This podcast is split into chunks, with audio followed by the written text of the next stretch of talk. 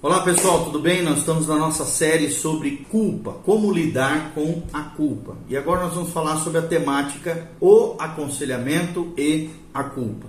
Como é que nós, conselheiros, pessoas que estão ajudando outras pessoas, você que é amigo de alguém que está sofrendo com a questão da culpa, podemos ajudar as pessoas com relação a isso. Nós já falamos uma breve introdução, já falamos dos tipos de culpa que existem, os efeitos da culpa, e agora o tema é o aconselhamento e a culpa. Continue conosco, que a graça e a paz de Jesus venha sobre a tua vida. Nós estamos baseados no Salmo 32, versículo 3, 4 e 5. A Bíblia Sagrada diz: Enquanto calei, os meus pecados envelheceram os meus ossos pelos meus constantes gemidos, sofrimento todo dia, porque a tua mão pesava de dia e de noite sobre mim, o meu humor, né, o meu vigor se tornou em sequidão de estio, ou seja, em outras palavras, murchou.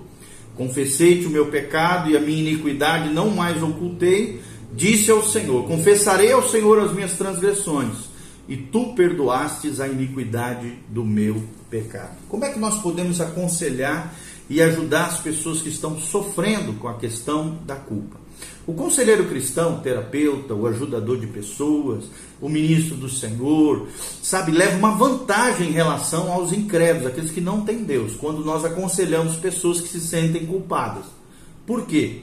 A culpa é uma questão moral e os sentimentos de culpa surgem de fracassos morais. Então são poucos os programas seculares de treinamento, né, de conselheiros que discutem, infelizmente, essas questões morais. E o, e o conselheiro, por exemplo, que não crê em Deus, precisa de alguma maneira lidar com valores como perdão, redenção, questões teológicas relacionadas sobre as quais ele pode ter pouco conhecimento e nenhum treinamento formal. Ou seja, o incrédulo não tem muito conhecimento sobre esses valores do reino de Deus que lidam e curam a questão da culpa e não existem muitos treinamentos com relação a isso. Então, as abordagens psicológicas se baseiam apenas em ajudar as pessoas a expressar a ira, a raiva ou tentar fazer reparações, diminuindo seus padrões e expectativas e melhorando o seu desempenho e entendendo o seu próprio comportamento, o comportamento humano. Então, na melhor das hipóteses, essas soluções são simples, tapa buracos que raramente produzem mudanças permanentes, eternas na vida das pessoas. E é um engano supor que a culpa é apenas um sintoma que pode ser facilmente eliminado, como se fosse apenas uma doença, uma patologia, algo psicológico, através desses métodos naturalistas que não funcionam na sua essência. Então, num livro bastante controverso, né, o psicólogo, por exemplo, Robert Mauer, afirmou que os indivíduos ficam doentes na mente, na alma e talvez, talvez até no corpo, por causa de culpas reais não confessadas e não expiadas. Segundo esse autor, a doença mental é na verdade uma doença moral, que só pode ser curada por meio da confissão a outras pessoas significativas e da restituição. Embora esse livro de Mauer atacasse algumas doutrinas cristãs fundamentais, como por exemplo a expiação substitutiva de Jesus e o conceito do pecado original, a natureza pecaminosa e o pecado de Adão, seu trabalho confrontou conselheiros e pastores, fazendo-os reconhecer o papel central do pecado e do perdão no aconselhamento. Uma década mais tarde, o psiquiatra Carl Menninger Carl Menninger expressou ideias semelhantes num livro com o título intrigante chamado Whatever Became of Sin. Whatever Became of Sin. Significa, traduzido no português, o que aconteceu com o pecado. Infelizmente, esses livros foram escritos dentro de uma perspectiva humanista, embora tenham usado uma linguagem teológica, não reconhecem os princípios bíblicos sobre que nós lemos aqui no Salmo 32, o princípio da confissão, o princípio do perdão e o princípio da justificação. Então, todo conselheiro cristão, toda aquela pessoa que realmente quer ajudar alguém com relação aos efeitos da culpa, a problemática da culpa, que se dispõe a ajudar as pessoas com sentimentos de culpa, precisam ter esses conceitos em sua mente, em seu coração e na sua fala para realmente ajudar as pessoas. Então, primeira coisa muito importante é a compreensão e a aceitação compreensão e aceitação. Ou seja, pessoas que têm sentimentos de culpa frequentemente se condenam e esperam ser condenadas pelos outros. Por isso, podem chegar para o conselheiro com uma atitude de autodefesa e de autoacusação. Por exemplo, com perguntas como essa: O que você pensa a respeito de pessoas que caíram no pecado? Talvez elas perguntem: Como é que você se sente quando essas pessoas se arrependem e se mostram determinadas a mudar?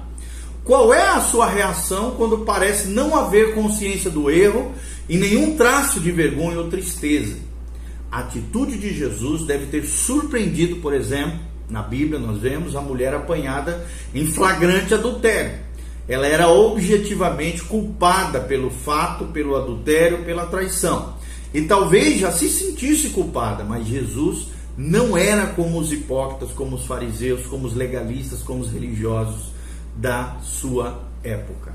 Tá? Então nós vemos claramente que ela era culpada, talvez se sentisse culpada, provavelmente, mas Jesus era diferenciado. Ele não desculpou ela do seu pecado.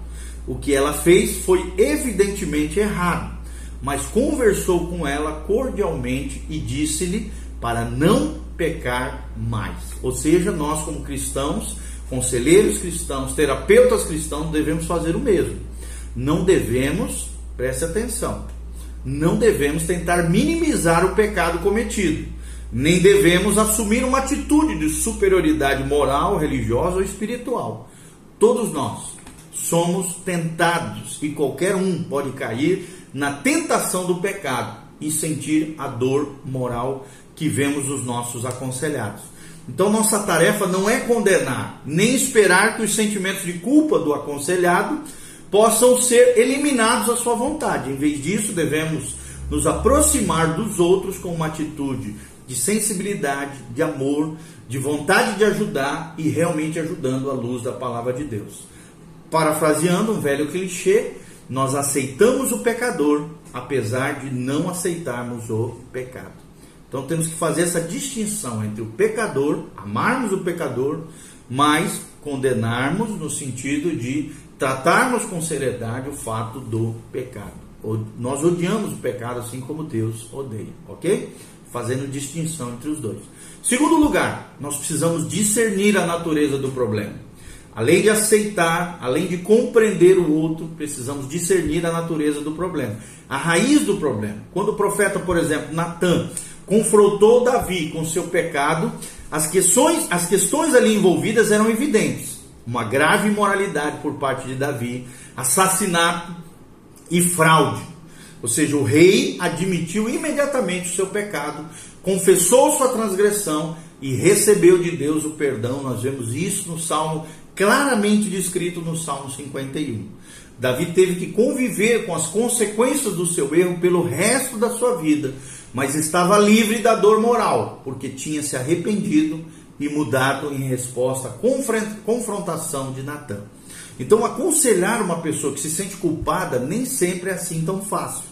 Algumas pessoas não sabem porque se sentem culpadas. Outras admitem sinceramente as suas ações e pensamentos errados, mas os sentimentos de culpa permanecem.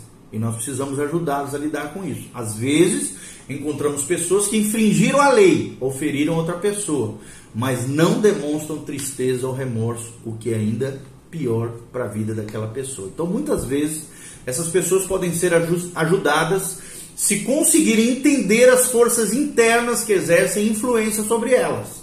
Você pode discutir questões como as que nós vamos falar agora, incentivando as pessoas a darem exemplos específicos para isso. Perguntas como essa, preste atenção. Existe alguma coisa na sua vida que está fazendo com que você se sinta culpado?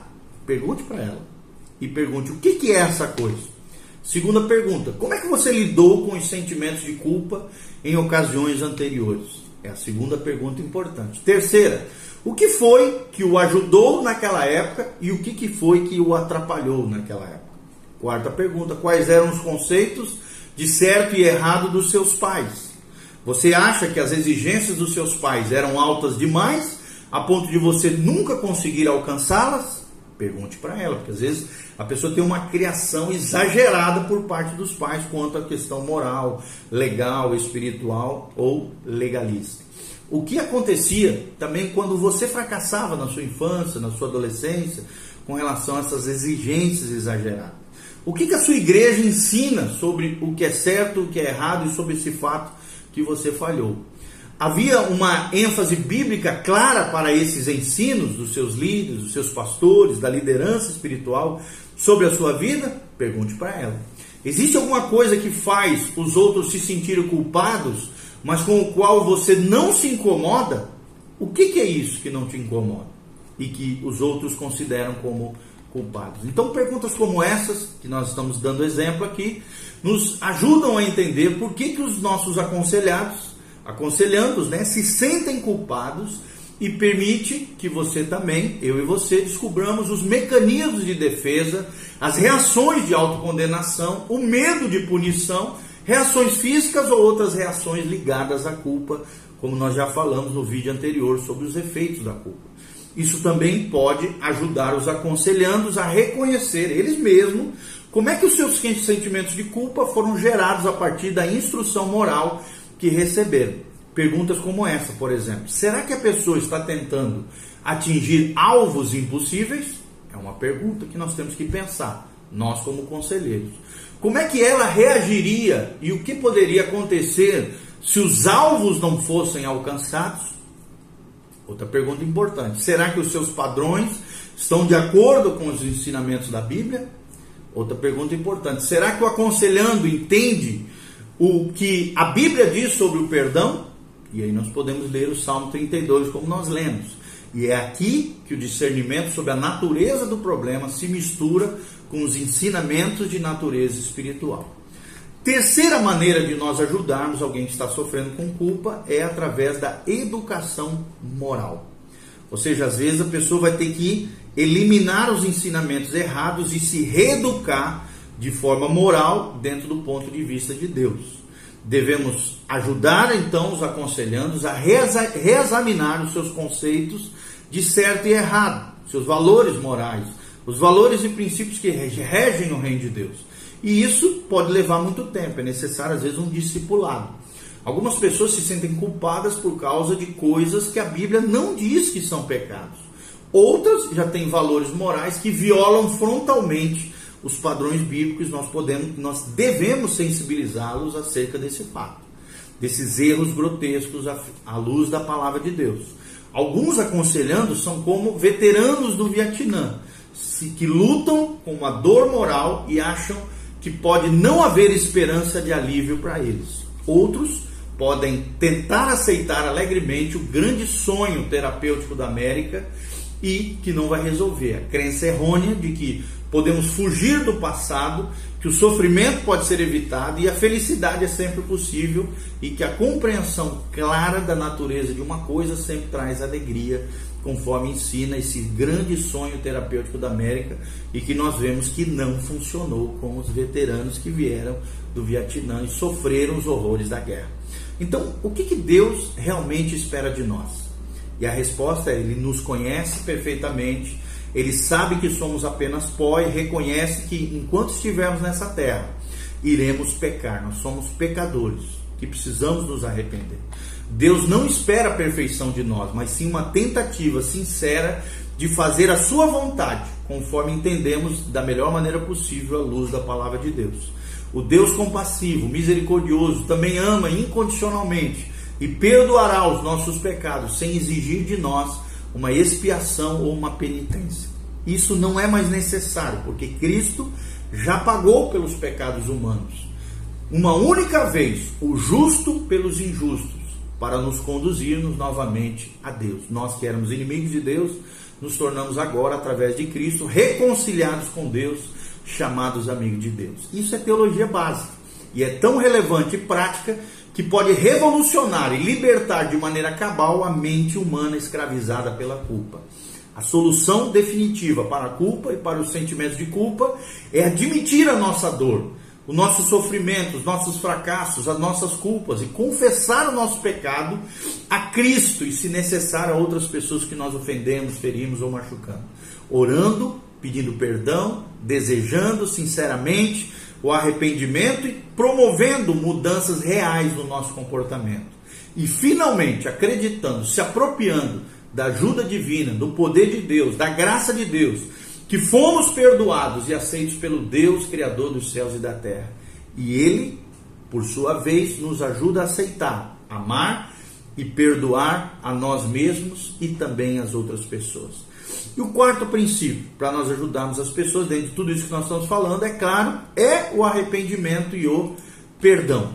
Embora o aconselhando entenda o que a Bíblia ensina sobre a culpa e o perdão, e o Salmo 32, o Salmo 51 é extraordinário sobre isso, como também 1 João capítulo 1, 7 e 9, né?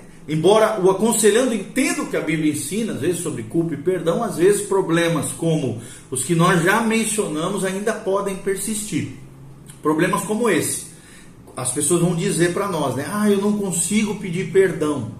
E não é tarefa nossa, né, como conselheiros, forçar as pessoas a orar, confessar e pedir perdão a Deus. Né? Alguns aconselhantes podem levar um tempo até chegarem a esse ponto, e o conselheiro deve se contentar em orar pelo aconselhando e continuar se esforçando para aceitar e ajudar a pessoa oprimida pela culpa a compreender esses princípios com clareza à luz da palavra de Deus.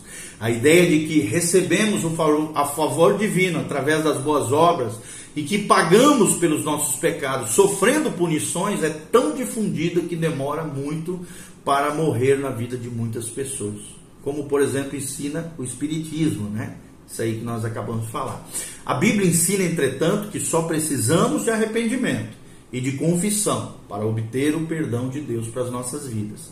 A falta de compreensão desse princípio fundamental do cristianismo tem feito com que inúmeras pessoas, inclusive muitos cristãos, tenham sentimentos de culpa que levam a preocupações, a depressão, a perda da paz interior, o medo, a baixa autoestima, a solidão, a sensação de afastamento de Deus. Segundo problema, né, dentro do arrependimento e perdão, é a pessoa dizer: "Ah, eu não me sinto perdoado". Não me sinto perdoado é o segundo problema. Então, quando pedimos aos outros que nos perdoem, às vezes não nos sentimos perdoados, por quê? Porque na verdade não fomos. Com Deus não é assim. Se confessarmos o nosso pecado e nosso sofrimento a Ele, somos sempre perdoados, é o que diz a palavra de Deus. 1 João 1, versículo 7 e versículo 9 do primeiro capítulo de 1 João. Os sentimentos de culpa podem não desaparecer de uma hora para outra, mas nossos aconselhandos podem descansar na segurança da palavra de Deus, de que estão perdoados. Mesmo que não se sintam assim, talvez seja preciso repetir isso frequentemente e orar para que essa sensação de libertação venha da parte do Senhor. Terceiro problema com relação ao arrependimento e perdão é a pessoa dizer: Ah, eu sei que Deus me perdoou, mas não consigo perdoar os outros.